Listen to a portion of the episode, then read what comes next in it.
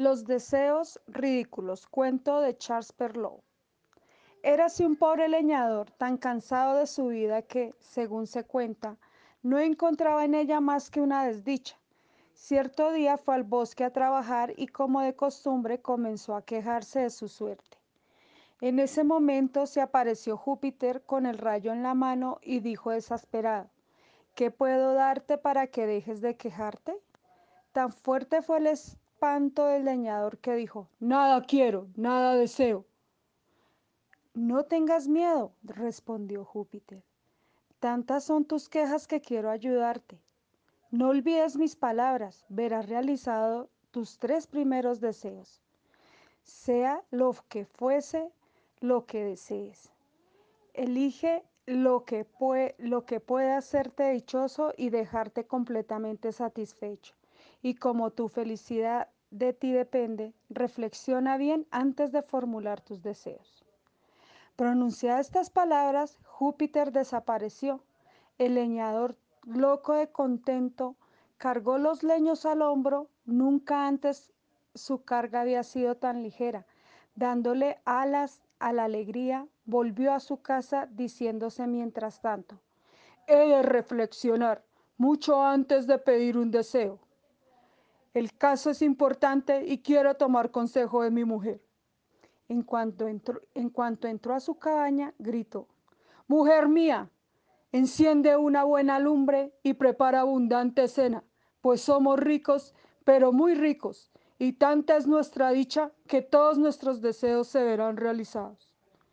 Al oír esas palabras, la mujer comenzó a hacer castillos en el aire, pero luego dijo a su marido, Cuidado, e, con, que nuestra impaciencia nos perjudique. Procedemos con calma y consultemos antes con la almohada, que es muy buena consejera.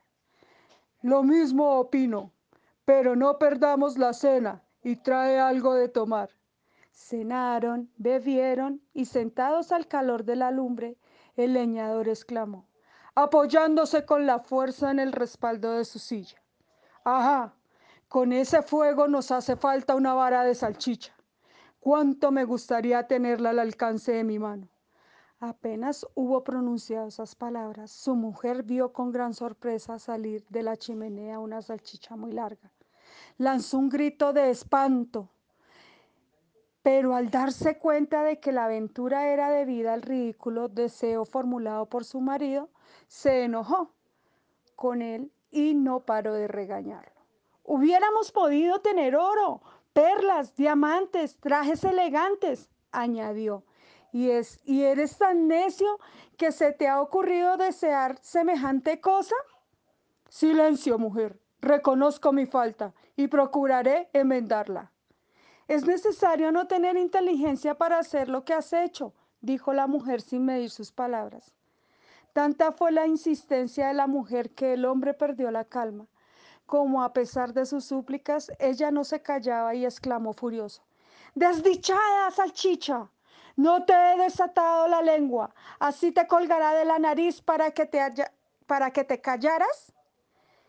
Dicho y hecho, la salchicha quedó colgada de la nariz de la esposa del leñador. Cumplió, cumpliendo el deseo. La mujer se quedó muda de asombro y el leñador con la boca abierta y rascándose el cogote. Ambos quedaron en silencio hasta que la mujer murmuró, ¿qué haremos? Solo falta formular el tercer deseo, respondió el leñador. Puedo transformarme en rey, pero ¿qué reina vas a ser tú con tres palmos de nariz? Elige mujer, o reina con esa nariz tan larga que es una semana sin pan, o esposa de un leñador con una nariz como la que tenías. Mucho discutieron antes de resolverlo, pero como su mirada no podía apartarse de su salchicha y cada gesto se movía como una rama a impulsos del huracán, prefirió la mujer quedarse sin trono y tener la nariz de antes. Y formulando el deseo por el leñador, su mujer volvió a quedar como estaba, lo que no fue obstáculo para que se llevase para que se llevase la mano a la cara para convencerse de que la salchicha había desaparecido. El leñador no cambió su posición, no se convirtió en un gran potentado, no llenó de sus tesoros su bolsa, y sin embargo se sintió muy dichoso, empleando el último de los tres deseos, envolverle a su esposa la nariz que tenía.